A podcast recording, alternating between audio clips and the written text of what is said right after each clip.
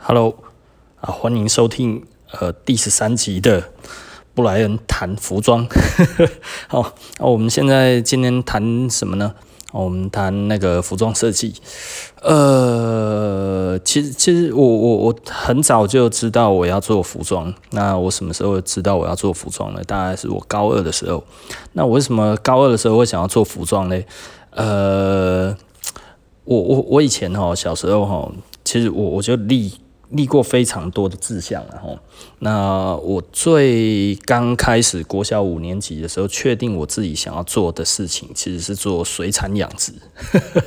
哦，我那个时候喜欢养鱼啊，所以我那个时候哈，我记得我国小六年级的时候做了一件哦，我觉得呃，应该是所所有的人听到都会觉得很好笑的事情。那我做什么事情呢？我就去我常常去的水族馆，因为那个老板会跟我讲很多东西。但是以我现在这样子回头来看的话，他其实就是，呃呃，应该是六分应付，四分做生意了哈。因为我也没什么钱嘛哈。那但是我都会去买饲料啊什么那一些。那因为我那个时候养的是七彩神仙然后，那七彩神仙其实吃的东西很挑哈。它吃什么东西呢？它吃生牛肉泥。哦 哦，那所以那个其实是要去水族馆买。那因为不是每一家都有在卖，哦，那那个时候我们讲那个东西叫什么？那个叫做汉堡，哦，那为什么是汉堡呢？因为它其实就是生的牛肉，然后打成泥，然后把它冰起来。那呃，这那是一个非常难养的鱼，而且它比较贵哈。那那个时候，其实我就一直看一些书啊，什么那些。那个时候当然没有网络了哈，那就是史密斯博士啊，德国史密斯博士的交叉配种学啊，什么那些，我真的那个时候在看，然后就讲说哦，要几代之后才可以把它的基因，把它的基因定下来。所以我那个时候就是一直想要往那个水产养殖的方向去决呃去去走，然后那呃后来就没有走了。哦，非常的有兴趣的养了三四年之后，其实呃就就没有就就后来就决定不做了。那为什么不做了呢？因为突然有一天，我觉得这个好像不是我想要过的生活。那后来那一些鱼就都死掉了嘛，死掉了就没有再养了。那呃，那我我后来想要做什么呢？我是想要画画图，因为我小时候就喜欢画图了哈。那但是诶。到国中国三的时候，突然变得更喜欢画图一点。那一直就觉得，诶、我想要当那个漫画家。那后来也，嗯，就就就也不知道怎么怎么当漫画家嘛。就后来上了高中之后，诶、有漫画社。哦，哎、漫画社的话，哎、呃，不然你去参加看看好了，应该很有，应该很有趣啊。所以，呃，我高中的时候就开始玩社团，就玩那个，就就是漫画社。那我们那个漫画社哦，之大，两百五十个人哦，在我那一届的话是两百五十个学员，所以我们是超级大社团。然后，大家学校好像前前五大社团，呃，之一，我们比童军团还大。哦，你想想看哦，一个人哦，就是就是要管理两百多个人的社团，其实真的其实是不好管的哈。那我那个时候是当社长，那当然不是一年级进去就当社长了哈。我是二年级的时候当干部，然后那个社长，然后当社长的时候，后来当然我们就会有展览嘛哈。那因为我们是大社团，那我们大社团的话，就是呃，社展的话，其实我我我们的。展览的空间在我们那一届的话呢，是呃图书馆，整个图书馆都是我们的展，都都是我们的展场。然后，诶，你知道那个，而且我们那个时候要办联展，啊，办联展是就是跟那个其他的学校一起展，啊，就其他的学校邀稿没有稿，没有稿子来，那怎么办？诶、欸，那个时候真的实在是很累吼，哇，一天每天在那边画稿，一直画，一直画，每一字每一页这样子一直画吼，然后还是不够，然后因为我我算是画图超快的人吼，那么大概整个呃，如果如果是 A A 三的彩稿，A 三的彩稿，呃，水彩加粉彩，就是用那一种很快速的方式把它画起来，还有构图加上构图加上上色，我大概可能。二十到三十分钟就可以画一张那 A 三那么大哈，所以那个时候 我我我记得我那一天我就在那边看还差多少张，我就直接在那个我我当然没有在图书馆那边直接画起来，我就去我们的那个那个社团办公室哈，然后我就一画就多画了七八张这样子，就是就是一直画一直画一直画就出去，然后就那个时候哎，社展的时候海报不够，你知道吗？然后我我那个时候叫干部下去画嘛，没没没什么人画出来，你知道？就我当天又画了几张，我前一天画了几张，我我画了那个那个那个半开的哈，就是橘呃，就就是就是就是就是反反正就是那个那个壁报纸哈对开这样子，我画了画画几张，画六张。哦，因为我画海报超快哦，我我是很会写 POP 的人啊，我现在已经退步很多了，可是我以前很快，所以那个大概六张海报，我好像三十分钟就结束了。那那我那那个时候就觉得这不是我想要的生活。哦，这。因为画图下去哈，你虽然很开心哈，但是当你被赶着上架的时候，其实你感觉是很不舒服的，然后所以你就让一直画，一直画，一直画，一直画，每天哇，从那个放学之后，然后回到家之后呢，然后帮忙家里做一点生意之后，然后就要开始画，要开始赶稿，赶稿有时候一赶就赶到半夜，然后有的时候整夜都没有睡觉，然后。呃，输输输，我以前的成绩其实是蛮差的啦，因为我不太在意成绩哦。那加上我又不喜欢作弊哈，那所以诶、我我的成绩就一直好不了了哈。嗯，那 呃，这不喜欢作弊，所以成绩好不了。我不是说哦，我我的意思不是说成绩好的人哈都在作弊了。那么我的意思就是说，呃。我我那个时候成绩之所以很差哦，是因为我们也有我们自己的坚持啊哈。然后呃，我就觉得哎、我我不想要这样子的生活。可是因为我那个时候在在画图的时候，我想要突飞猛进嘛哈。那我的做法呢，就是哦，比方说我那个时候想要画摩托车，就是我我我有画一个画一个那个漫画自己画的啦哈。那我就是。画那个摩托车比赛这样子，那因为我高呃国中的时候非常喜欢摩托车，然后那所以我就去买那个摩托车的杂志，然后以里面的这样子，就是就是我我不会从漫画里面去学漫画画，因为我觉得那个会没有画风，所以我就从真实的东西里面去画。那后来画画到一个瓶颈，就是哎、衣服哈不好画，哎，就是我会觉得哎。这个衣服皱褶什么那一些，我就觉得不是奇奇怪的，每一件衣服皱褶差那么多，然后那所以我就去买服装杂志。那买了服装杂志，那个时候刚开始是买台湾的，我已经忘记是哪一本了。哦啊，伯那个时候那个是买女装的，我记得应该是 L 之类的东西。然后就看哇，那个时候就看到里面的哇，这是一件衣服不得了啊，八九千块，那么给鬼穿哦，好贵哦，但是。哎，看一看，哎，这样子你就觉得哦，原来服装哇是这么回事。那后来我又看那个日本的漫画哈，那个时候我喜欢一个日本的那个设那个漫画家哈，那那他画的里面呢，他那个背后都有一些都有一些那个。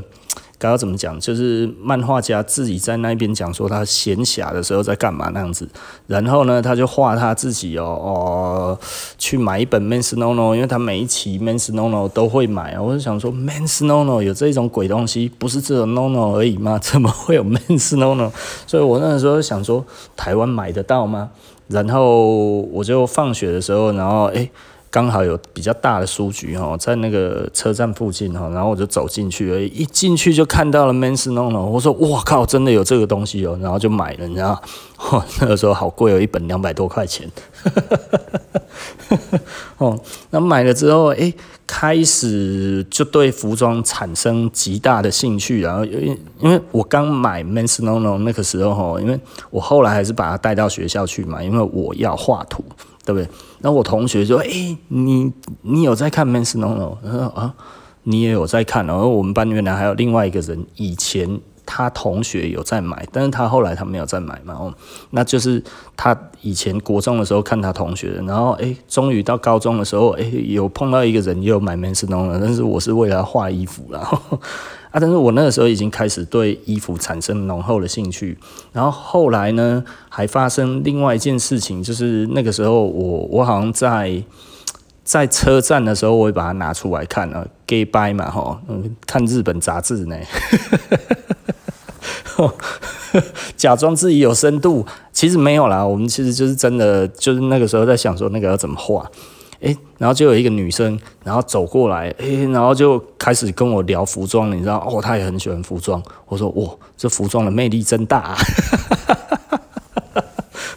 这这一本杂志真的实在是哈认识很多人啊哈，那呃那个时候那个女生就跟我讲说，哦，还有她喜欢看哪一本哪一本哪一本这样子，那那个是其他学校的然后那呃她她就介绍我一些其他的。那个服装杂志，然后我们就这样子，后来就我，我这原来还有这些有的没有的，啪啪啪。他介绍我是 Zipper，然后 Zipper 在那个时候其实是一个很怪异的风格，现在来看应该都是很怪异。然 后如果有看过 Zipper 的话，应该就知道它其实是属于。以前那个像那个铃木兰兰啊，我不知道还有几个人知道哦，那那一种怪怪的那一种女生的样子哦，那其实就是 Zipper 常常有的那个那个 style，然后那那我就是因为这样子之后呢，那我就开始去想说，诶，那服装是怎么回事？那所以，我高中的时候，高二的时候升高三，那个时候我就觉得，OK，那我觉得我不会是本科，我也不知道要怎么样去念服装设计，我甚至也不知道台湾那个时候有哪一个学校服装设计系。那实践那个时候的服装设计其实并不有名，然后，那我也没有打算要去念实践。那后来，因为我跟我们学校其他的科系还不错，那我就是，我突然他们就说，诶，你可以考工业设计。我那时候想说，工业设计 talk pie 啊，我我我我我要念服装设计耶，工业设计是在干嘛？然后后来我就去了解工业设计在干嘛，你知道？一看，哎呦。这这我喜欢呢，所以那个时候哈，我就立志我要考工业设计啊。但是我为什么要考工业设计？是因为我想要做服装设计。因为那个时候我才知道，原来啊、所有的设计其实都是如出一辙，然后只不过是那个方向不太一样而已。那我后来进去念那个工业设计的时候，其实我我我是蛮幸好，我觉得我有选对那个我念。工业设计是因为，诶、工业设计似乎是最容易了解什么是设计的，你知道吗？我以前哦有一个员工哦，他就念那个实践的，然后他我我就觉得他好像没有真的很搞得清楚到底服装设计在干嘛，所以他我我就说，诶、你你都怎么设计？然后他就讲讲了老半天，讲不出所以然。我说，诶、你实践的，你实践的，你讲不出所以然。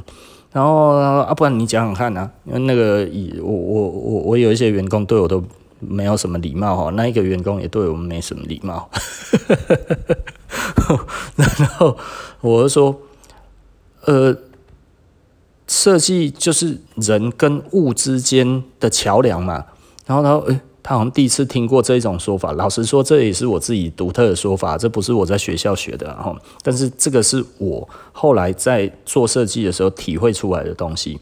那你要做大量的生产，然后你又要跟人之间产生关系，那它就有所谓人因的问题，然后还有美感的问题。如果这一些东西都掌握好的话，那就是好的设计。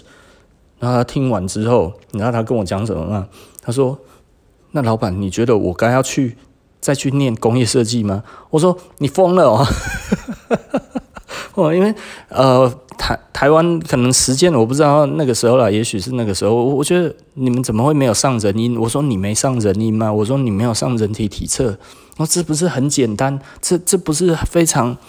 这这不是很基本的吗？如果你对于人体基本的东西都不了解的话，我们是做产品设计耶，我们还没有服装设计这么的密切。那这样子到底是在念什么？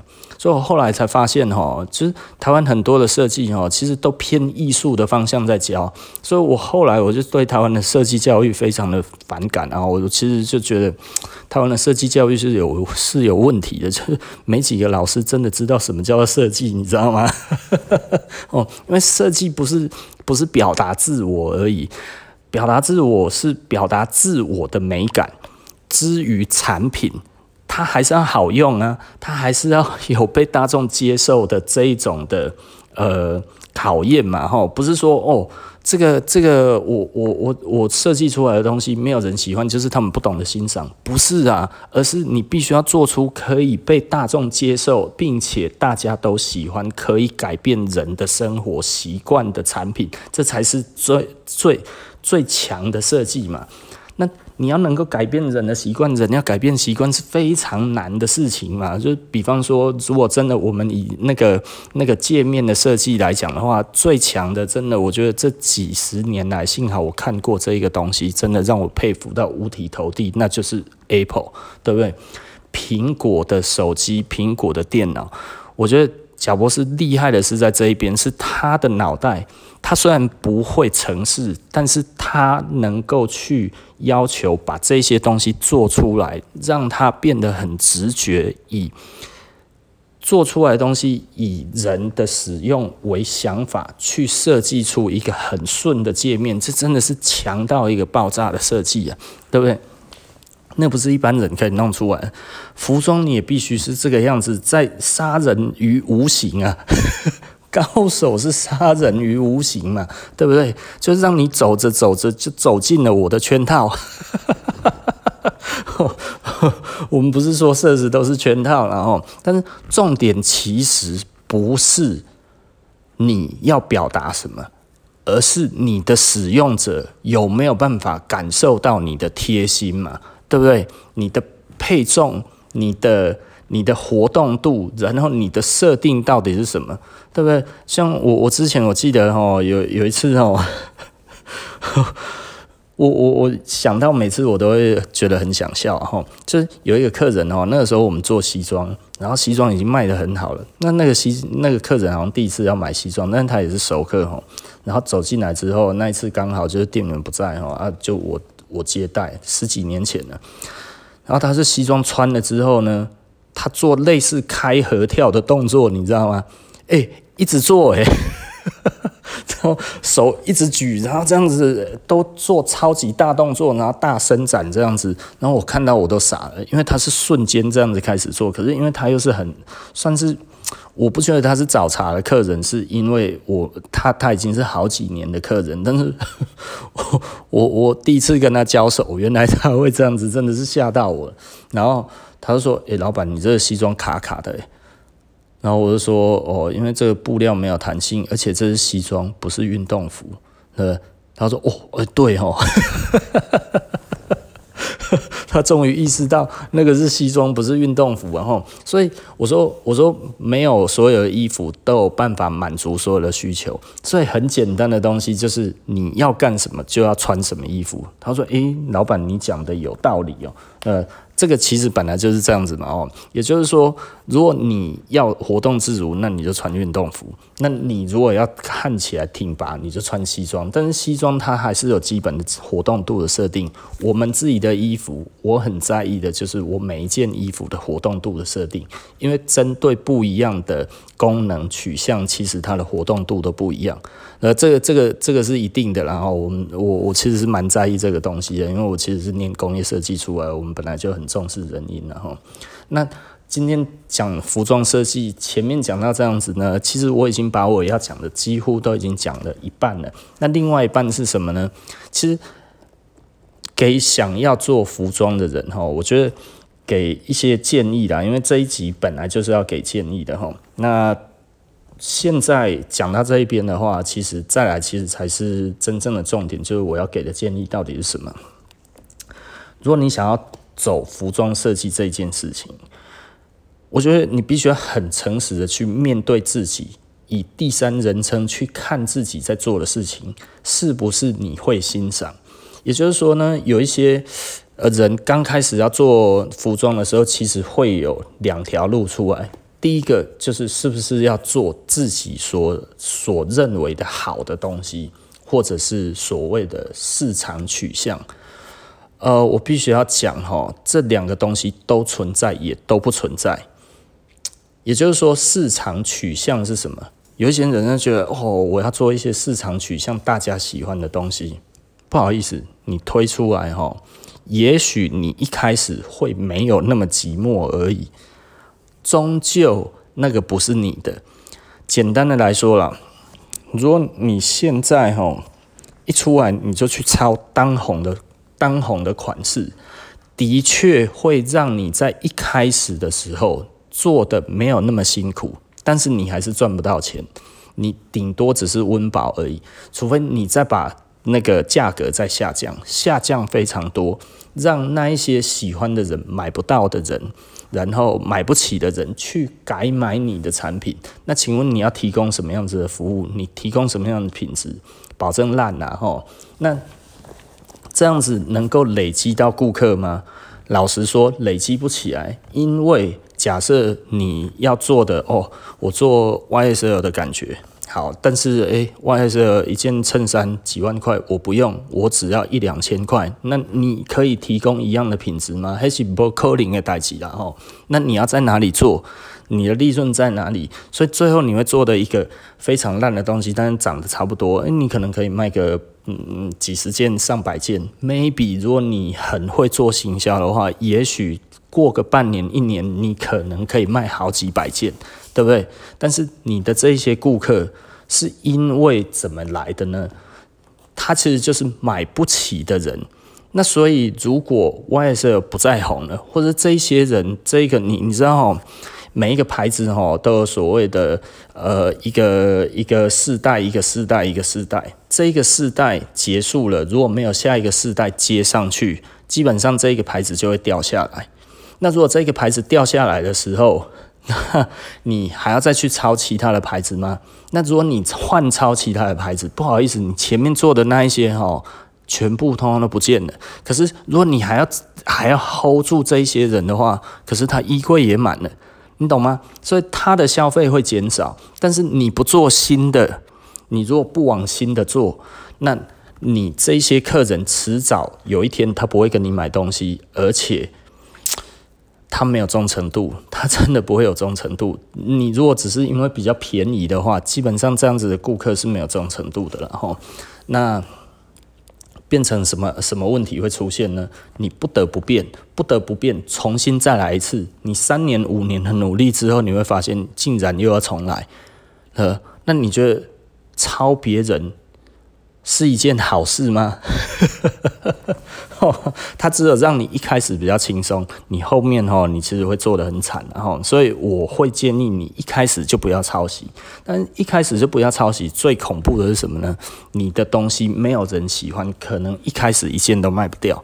那如果一开始一件都卖不掉，那你。怎么不从一件开始做呢？所以我常常跟人家讲哦，就是你以不抄袭的方式去做是最好的。为什么？因为你不用做多，你甚至做两件、三件，你找个人帮你车，或者自己慢慢做、慢慢弄一两个产品，下班之余慢慢做，弄一下、弄一下这样子，然后诶。自己喜欢什么感觉，然后定个价丢上去，有没有卖？其实你都没有差，但是你的品牌已经开始了，对不对？懂我的意思吧？所以不抄袭是最好的方式。为什么？因为你没有压力，然后它仍然可进行，然后你只是用你的呃下班的时间、你的休息的时间，然后你去完成你这辈子想要做的事情。这不是很轻松吗？他需要花你很多钱吗？不需要，完全不需要。那你只需要从这样子开始，就是我们讲的从零开始，对不对？因为你不抄袭，你就没有野心嘛，对不对？那你觉得有没有中都没有关系的话，那你就可以坚持嘛，对不对？你坚持个三年五年，真的做不起来吗？很难呐，哦，坚持三五年都一直有在做的话，一定做了起来，但是。你不能是哦，我我我三年前有做一件，然后呃今天来做第二件，这个不行啊哈！你至少每个礼每个月都要一两件新品出来嘛，你持续的在推，持续的在讲，然后一直在。在跟顾客、跟潜在的顾客聊天，然后或者什么之类的，去结交一些呃朋友，慢慢的这样子做，这个都做了起来，听起来是不是容易多了？对不对？抄袭跟不抄袭哪个轻松？当然是不抄袭轻松啊。但是你会劳心，你会劳劳力，然后你会花时间，就这样子而已。但是哪里不好呢？非常好！完全做自己的原创，其实是一件非常。呃，幸福的事情，然后又轻松、心安理得，对不对？我们一开始也是类似这样子在做，然后做别人没有在做的，那一开始都做很少见，大概只有五件、六件而已。诶，五件、六件一下子卖掉，五件、六件一下子卖掉，就变成八件，八件，诶，马上要卖掉十件。然后后来我们 工厂的产能大概一个礼拜就是十来件而已，所以我们后来就都改成。就变成十来件这样的，一直在推十来件、十来件、十来件这样子在推，推到现在还是十来件。哦，那我我觉得这个其实大家可以思考一下，然后有很多的方式可以做，但是呢，你其实可以找最轻松的方式，最有格调的方式，然后呢，并且它可以累积你的顾客。重点，我觉得最重要的重点，做生意吼，你如果是用比较便宜的东西做当红的东西，其实你都无法累积顾客，因为你的顾客其实是看着别人才跟你买，而不是看着你跟你买，这个其实差非常非常多。这也就是说，为什么我们到现在，我还是蛮坚持我们要走一条别人没有在走的路，为什么？老实说，不是我自虐狂，是它的整体的 benefit 是最高的，你知道，他给你的东西，他给你的 reward 是最好的，对不对？他给你的奖赏是最好的，他给你的呃，他给你的人生的福利 bonus 这一些都是最高的，而且你最开心，你最快乐，你最心安理得，为什么不做嘞？对不对？所以很多人就会觉得啊，设时都故意在搞限量，没有啊，我干嘛要把自己推入险境？对不对？哦，量力而为嘛，对不对？我们十几件卖得完，我们就做十几件就好了，对不对？啊，二十几件卖得完，我们现在也没有一个礼拜就有二十几件的产能。最近天气太热哦，师傅做起来都意兴阑珊哦，烂摊了，都不太想出啊，好累哦。呃，一直吹都吹不出来哦。那那上上上个上个月的 T 零那个五三一哦，哎，照以往来讲的话，下一批应该就是下个礼拜了，就一拖已经又拖了三个礼拜了。真的就是师傅就是就是觉得累啊，我一直跟他讲说赶快出来，赶快出来，才勉强。赶这一些给我，他就说啊，夏天就太热了啊，就不想做啊，啊怎样怎样啊，如果我开冷气这样子做的话，哦啊，我这边又是那个什么哈，塞旧机的啊，那个冷气哦，那个电费很贵啊，我又不想要那么热，电费很贵都可以当理由，我唬你啊，然后其实。简单的来说，我们师傅哈，就年纪渐渐大了，那小孩子也长大了哈，那所以压力就比较小了。那现在就是身体可能也没有像以前年轻的时候那么好哈，所以我觉得我也可理解啊，因为这个其实就是断层嘛。那对我们来讲，是不是很大的考验？幸好我们的量一直都很小啦，所以对我们来讲的话，其实我觉得这个不会有太大的问题。我们的品牌其实还是很容易维持，然后那而且我们现在其实还算是蛮多角化的，然 后哦，所以现在产品的路线越来越多哦。如果最近有在群组里面，大家就知道哈我们现在其实路线越来越多，呃，球鞋啊，帽子啊。影视啊，各方面的东西其实都一直在做哈。那鸭子划水，然后那目前也找了一些美国其他的供应商跟呃那个哪里呃日本的供应商，这些东西我们又再重新建立哈。因为其实老实说了，台湾真的是越来越不好做了，然后那我会不会想要去做国外的生意嘞？我如果连十几件哈都要做到国外去哈，我今天头壳都破呀，你知道吗？很多人不理解我的逻辑啊，就是他会觉得，哎、那你你觉得台湾景气很差，你为什么不到国外去做？其实简单的来说，我就只有十几件而已，我一个款式十几件而已，我其实。我我我我我们台湾人这么少吗？是只有住两百个人吗？还是三百个人？其实没有啦，我们其实只要慢慢的做吼，慢慢的这样子弄起来。其实我我们现在比较比较难的，大概就是新的顾客比较不认识我们啦吼。那这个也不是真的很难的事情啊。哦，就是就是我我觉得这个其实其实就是要做跟不要做嘛，因为老实说我自己就是太忙于产品了，所以我比较没有在做行销嘛。简单的来讲就是这样子而已，所以我是行销弱一点嘛，但是我并不会觉得。十几件我就会卖不完，你知道吗？但是老实说了，现在生意真的是还是有一点难做了哈，就是十几件还是对我来讲还是有一点点的嗯压力了哈。但是老实说，你说十几件是不是真的算多？你知道吗？是老实说哈，还是算蛮多的 哦，因为。日本牌子哦，我们有的时候进都进不多啊，进个三四件、五六件都已经算是还算多了啊。有的时候就已经没有那么好卖了，你知道吗？哦，很多其他的哦，我们就国外的牌子卖得很好的东西，但是其实实际上他们的数量都远远输于 SARS。然后，其实 SARS 目前还是我们自己卖自己的产品里面就是卖最好的。嗯，对啊。哦，真的是谢谢大家的支持，然后那所以呃，如果谈服装设计来讲的话，哦，其实我们还是回去就只有一个很重要的点，哦，就是如果可以的话，哦，保留你自己现在的工作，然后保留你现在自己的生活，但是挪出一点时间，然后去做设计。然后去做一些小的产品，然后不要中断太久。你不要那一种三个月、半年才会推一个新产品，那个那个真的太慢了。然后你至少至少每个月都推一个产品，然后它不用多，就少少的一点点、一点点、一点点这样子累积，累积一个几年之后，你会发现这个真的是会是有一个力量存在的了。哈，好，OK，那我们今天谈的那个服装设计。嗯的小故事就说到这里，那下集见喽。